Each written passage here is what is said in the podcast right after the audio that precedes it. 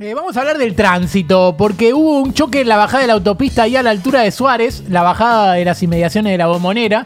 Un auto se metió en marcha atrás y causó un desastre. Lo pasaron por arriba varios desconocidos, en su mayoría jugadores de San Lorenzo. Uno de los apuntados como responsable del hecho es un jugador de Boca. No tenemos el nombre, pero pudo haber sido cualquiera. Lo que sí nos confirman es que esta vez el que produjo el caos por ir para atrás no es el Toto Salvio. Seguiremos informando, mm. ¿eh? Muy bien. Bueno, Nice.